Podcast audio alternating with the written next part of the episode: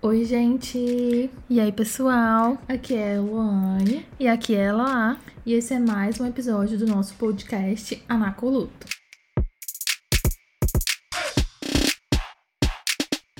No episódio de hoje, nós vamos falar sobre um tema que foi, já era um tema no, das nossas pautas, nós já íamos trazer ele, mas ele foi muito pedido por os nossos ouvintes. As pessoas acharam perceberam alguns momentos dessa pessoa em muitas histórias nossas e perceberam que é um ícone aclamado, queriam saber um pouco mais. Afinal, quem é a Simone? Então, pessoal, no episódio de hoje nós vamos falar sobre a Simone. E quem é a Simone? Como ela veio para nas nossas vidas, né? Quando a gente era criança, uma prima do nosso pai morava na nossa casa. Ela tinha vindo por conta dos estudos, estava terminando o ensino médio e no último ano dela na nossa casa, é, ela falou que a afilhada dela também era estudante, também poderia vir morar com a gente, porque ela estava terminando os estudos e ia voltar para casa dos pais. Então minha mãe fez o convite a Simone, que é a afilhada dessa prima do meu pai, para vir morar com a gente.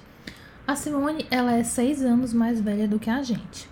Isso implica num detalhe muito especial. A Simone é da idade da Santi.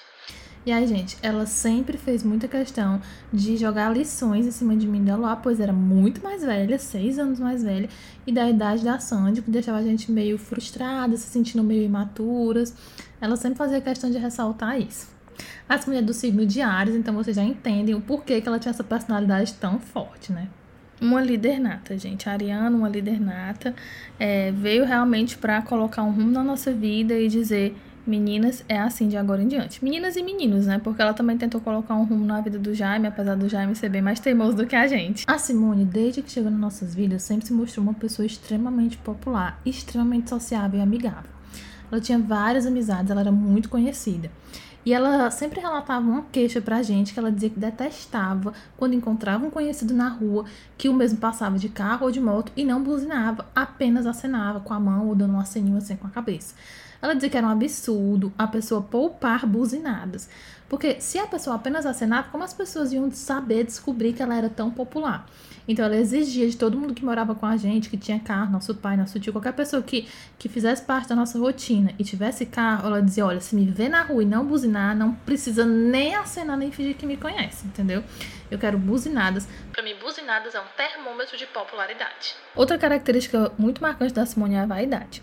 Simone extremamente vaidosa, muito sempre muito perfumada, adorava passar cremes no corpo e tudo. Um dia explicou para mim e para Luane qual o sonho de consumo dela: um óleo de amêndoas paixão. Então nós perguntamos, ué, Simone, por que você não compra um óleo de amêndoas paixão? E ela disse, meninas, ele é simplesmente o dobro do preço do hidratante.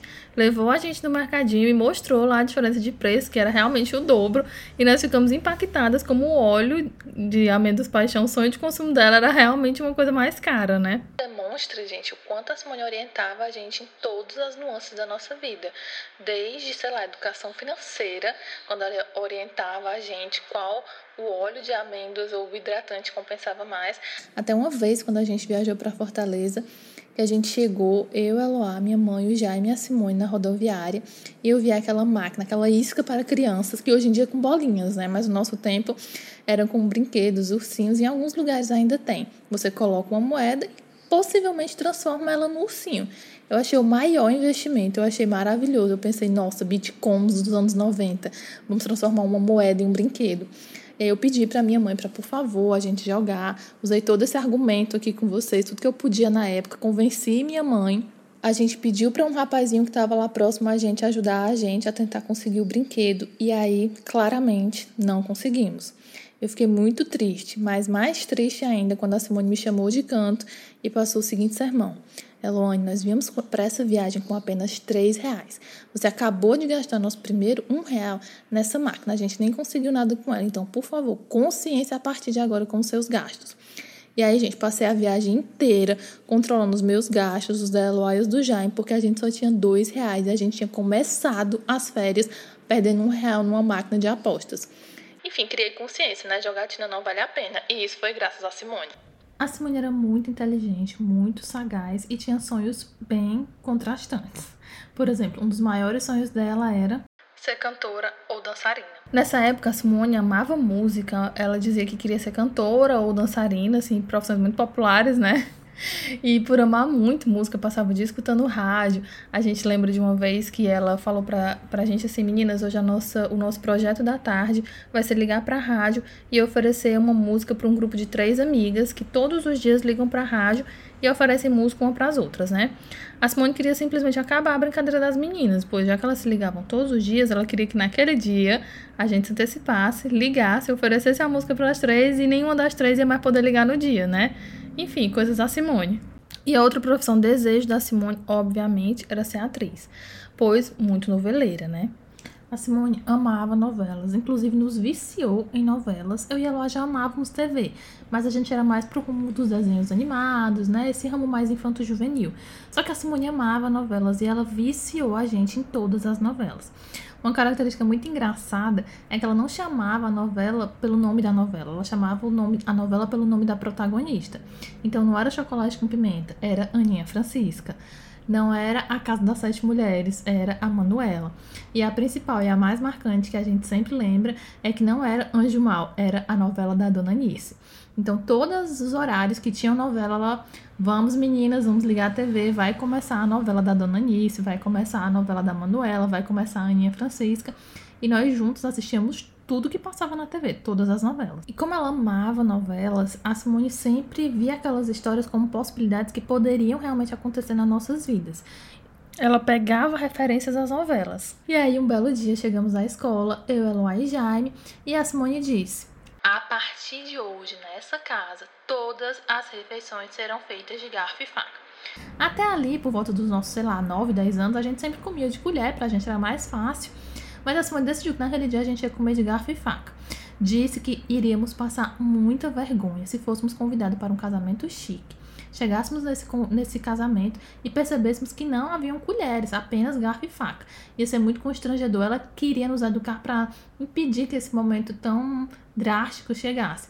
E aí eu acho que baseado naquele momento da novela, onde a pobre mocinha vai jantar num restaurante chique, comer um belo do escargot e sempre derrama tudo para todos os lados, ela, a partir daquele dia, decretou que íamos comer de garfo e faca. O Jaime se revoltou, achou aquilo ali muito intransigente, mas eu e a Eloá elegantérrimos, né? Pensamos, não, realmente, a Simone está nos poupando de uma futura grande vergonha. Além das aulas de etiqueta, né? A Simone também nos dava verdadeiras aulas de vida. Um belo dia, aliás, uma bela noite, a Simone disse: Meninas, vamos visitar o bebê da minha amiga. Ela teve bebê ontem, então vamos lá conhecer o recém-nascido. Eu e a Luan fomos, né? A gente estava muito animada. Ai, vamos ver o bebê, né? Amávamos ver bebês, então tudo bem. Isso ainda crianças também e tudo. Chegamos na casa da amiga dela e a Simone simplesmente pediu que a menina fizesse o relato de parto, de todos os detalhes. Eu e a Luan, crianças que éramos assistindo as novelas, a gente apenas via uma grande dor e depois um bebê aparecendo. Nós não fazíamos muita ideia do que acontecia ali. A nossa maior referência de parto foi o nosso próprio parto, que foi uma cesárea. E nossa mãe narrava que não lembrava de nada, ela tomou um sedativo, o médico fez ali a cirurgia, dois bebês saíram da barriga, pronto. Isso pra gente era um parto. O relato de parto da amiga da Simone foi um parto normal, assim, natural, não foi um parto cesárea. E ela narrou com uma riqueza de detalhes que eu e a Luane nunca esquecemos. Nós não estávamos preparadas para estar diante de um relato de parto, sendo assim tão jovens e ainda tão inocentes em relação à biologia e ciências naturais. E a menina narrou o parto com todos os detalhes, com todas as dores, com todos os momentos, todos os momentos, tudo que você possa imaginar que ocorra num parto natural, normal, enfim. Essa menina narrou e eu ia lá em choque, nós, meu Deus, como nós vamos sair dessa experiência, dessa, desse relato de parto? O bebê virou secundário nesse momento, né? A gente mal lembra do bebê, a gente só lembra do relato. Outro evento que ocorria todos os anos eram as nossas férias, né? Férias escolares. E como a gente morava na cidade do interior e os nossos primos moravam em outras cidades, a maioria deles morava em Fortaleza e a gente morava em Independência no interior, eles iam a partir do primeiro dia das férias para nossa casa, porque era muita diversão, era andar de bicicleta, tomar banho de piscina. Então eles chegavam no primeiro dia de férias. E eu acho que a Simone já ficava com a alma arrepiada de imaginar a quantidade de crianças que iam chegar no primeiro dia de férias. Gente, chegava um verdadeiro batalhão para passar as férias com a gente. Eu, Eloá e Jaime extremamente felizes e animados, e Simone em pânico, arrancando os cabelos com aquela quantidade de crianças que chegavam ao mesmo tempo. É, eu lembro que, mais ou menos em novembro, eu e a fizemos uma, uma apresentação na Feira de Ciências da escola, onde a gente mostrou, fazia uma apresentação usando xarope de groselha, água, óleo, enfim, era uma mistura mais ou menos assim que a gente apresentou e compramos um vidro de xarope de groselha para fazer a Feira de Ciências que sobrou, né? A gente só utilizou nesse dia e acabou sobrando um vidro bem grande de xarope de groselha. Quando chegou as férias e esse batalhão na nossa casa, a Simone, usando de toda a sua cri criatividade, falou: Pra que que serve esse negócio? E aí a gente falou, não sei, Simone, a gente usou pra uma experiência na feira de ciências. Aí ela disse, pois a partir de hoje nós vamos tomar suco disso. E a Simone pegou o xarope de groselha, utilizado na nossa feira de ciências, para fazer suco durante um mês das férias inteira. Ela pegava um baldinho de azeitona de 3 litros, botava o xarope de groselha, botava água e dizia: tá aqui, esse é o suco de vocês. Eu não aguento mais trabalhar para a fome desse povo. E o mais engraçado é que até hoje os nossos primos relembram com muito, com muito carinho as comidas que a Simone fazia. Tipo, tem primos nossos que não esquecem. Nossa, eu amava aquele suco, aquelas sopas, aquelas comidas. Pra vocês verem, né? Uma comida feita assim com nem tanta paciência e bem improvisada, mas ficou marcada na nossa história. O primeiro namorado mais sério, assim, da Simone, ela já fazia o ensino médio, se eu não me engano, o segundo, terceiro ano. Foi o primeiro namorado que ela apresentou pra gente. Bem, a Simone, gente, ela era muito namoradeira. Pelo menos ela sempre contava muita vantagem de muitos namorados. Eu até achei bem engraçado que encontrei numa das agendas que a gente escrevia na época, a gente sempre teve o costume de escrever a agenda.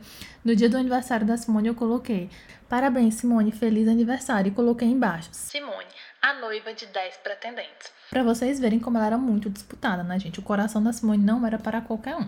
E aí, quando chegou esse primeiro namorado da Simone, a gente queria muito ser amiga e conhecer. E era bem engraçado, e ela ficava meio enciumada, porque ela gostava muito de ser o centro das atenções. E para mim, pra Lua, ela era o centro das atenções. E para as nossas primas e todo mundo. Porque ela era muito chamativa. Eu acho que tinha uma lua em leão ali, entendeu? Eu lembro que quando esse namorado dela chegou, a gente se identificava muito, porque ele era mais novo, ele era muito inteligente e ele era meio nerd.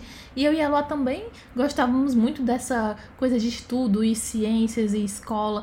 E eu lembro que às vezes ele vinha explicar coisas pra gente. Uma vez ele veio explicar a letra da música O Segundo Sol da Cássia L. E a gente achou, nossa, isso é muito interessante. Caramba, o Segundo Sol.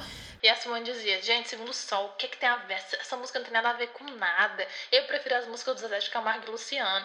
Então ela sempre boicotava as nossas conversas e essas nossas análises. Ela achava isso aí muito sério e chato. E ela preferia que a gente fosse falar, sei lá, de novela, de coisa mais real do dia a dia. E convenhamos, né, gente? O que é o segundo sol perto de Vem meu céu, meu pão de mel, meu bem querer.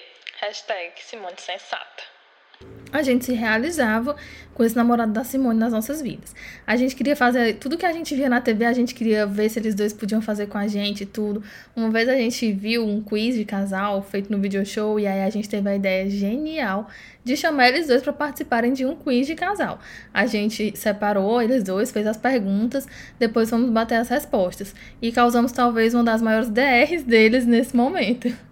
A gente, entre várias perguntas que a gente fez para eles ver se se conheciam realmente, se eles estavam ali tendo um relacionamento bem alinhado, né? A gente fez a, a seguinte pergunta, e talvez a mais polêmica. Perguntamos ao namorado dela qual a novela favorita da Simone. E ele prontamente respondeu: A novela da tarde, a novela da Dona Nice. Nesse momento, a Simone olhou para ele enfurecida e disse: Meu bem, claro que a minha novela favorita é a novela da Manuela. E então ele disse: Simone, como assim? Todas as tardes eu ligo para você e falo. Simone, você pode vir me ver, ficar um pouquinho aqui comigo. Ele trabalhava num mercantil. E aí ele tinha as tardes um pouco mais livres, a manhã era mais movimentada e a tarde era mais livre. E ele toda tarde ligava perguntando se ela podia ir para lá, ficar um tempinho com ele toda tarde a resposta era a mesma. Meu bem, eu não posso, porque acabou de começar minha novela favorita, a novela da Dona Anitta. Eu não posso sair agora. Então, nesse momento onde a máscara caiu e foi revelado que aquela não era nem a novela favorita da Simone, ele ficou bem indignado. E a verdade teve que ser revelada. E ela falou que ela realmente não queria sair naquele sol tão quente. Como todo bom cearense, a Simone só queria sair depois que o sol esfriasse. Esse, esse relacionamento deles era muito engraçado e fazia a gente dar altas risadas. Uma vez a gente encontrou uma amiga deles chegando mais cedo da aula, eles estudavam todos à noite, e ela chegava mais cedo com os livros e eles não chegavam. E aí a gente perguntou para ela: "Ué, cadê, cadê o casal, o nosso casal favorito, onde eles estão?" E ela prontamente respondeu: "Eles estão vindo ali atrás de bicicleta." E aí me colocaram para carregar os livros. E aí, quando eles chegaram, a gente perguntou: Poxa, gente, como vocês são? Colocaram a colega de vocês para trazer o livro e vieram sozinhos de bicicleta. Prontamente, a Simone respondeu: A gente ofereceu carona para ela na nossa Hilux, mas ela não quis. Eu acho que ela é muito importante, não quer andar no nosso carro. E, na verdade, não era um carro, né? O que eles chamavam de Hilux era a bicicleta do namorado dela, que era uma bicicleta de entregar carga tinha aquela parte da frente e a garupa. E eles diziam que cabiam tranquilamente três pessoas. Mas a amiga dela já não bastava ser vela, né? Ela preferia levar só os livros para casa e não arriscar cair todo mundo numa bicicleta, três pessoas e vários livros e cadernos. Eu lembro exatamente da Simone vindo sentada na parte da carga, enquanto o namorado dela pilotava a bicicleta loucamente. E ela vinha balançando os braços, cantando suas músicas de forró favorita, porque além de ser uma Hilux, ela era a cantora principal do, do, do som deles, né? Do, da Hilux, no caso, a bicicleta de carga. A Simone, por ser essa personagem tão presente nas nossas vidas, ela está presente em tudo, em fotos, em recordações, em filmagens, e ela está muito presente nas nossas agendas que a gente escreve, e sempre, sempre tivemos esse hábito de escrever agendas. E tem um relato que é a, a cara do que vivíamos naquela época. Um relato na agenda da LOA de 2004. Isso eu escrevi assim. 1 de novembro de 2004. Eu e a Luane fomos com a Simone e meu pai fazer exame de sangue. Foi muito engraçado. A Simone, para variar, estava resolvendo esse negócio do exame há mais de uma semana e todo dia ela ia lá no laboratório. Só então ela pensou que a galera da rua devia estar tá pensando que ela só podia estar com uma doença gravíssima, ou pior, gravidíssima. E a pobre não tinha feito nem o exame de urina sequer. E o pior, o laboratório ficava na rua do ex-namorado dela. Esse namoro tão querido por nós e bem, tão sentido também por ela, chegou ao fim. E partiu todo, partiu três corações ao mesmo tempo, que a gente amava, a gente chipava antes de saber o que é chipar. A gente adorava eles dois. A Simone também ficou com o coração bastante partido.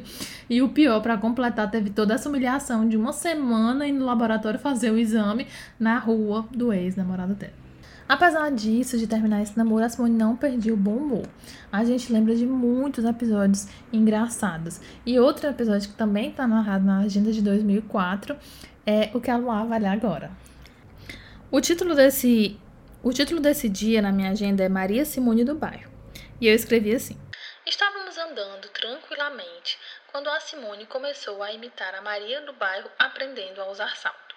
Bom, gente, para quem não sabe, a Maria do Bairro aprendendo a usar salto é uma cena bem icônica da novela Maria do Bairro, onde ela anda totalmente torta, totalmente sem jeito, muito bambeando por a sala. É aquela cena clássica, né, gente? Da pessoa começa a andar de salto completamente desequilibrada. Ela fez essa imitação apenas na gaiatice para que eu lá e a nossa amiga que andava com a gente morrêssemos de rir, que foi o que aconteceu. A gente teve uma crise impagável de riso. Ela andando um pouco mais na frente, imitando essa Maria do bairro de salto, e a gente atrás com a fraqueza de tanto rir dela. Continuando na agenda. Eis que quando viramos a esquina, apareceu uma pessoa e a Simone se viu obrigada a continuar imitando a Maria do Bairro até chegar na nossa casa.